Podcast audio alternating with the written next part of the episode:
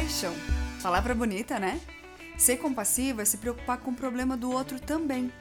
Sentir compaixão nos torna melhores, porque aí entendemos que todos precisam de ajuda em algum momento. Nós também. Você tem olhado para o lado? Tem percebido que o seu próximo precisa?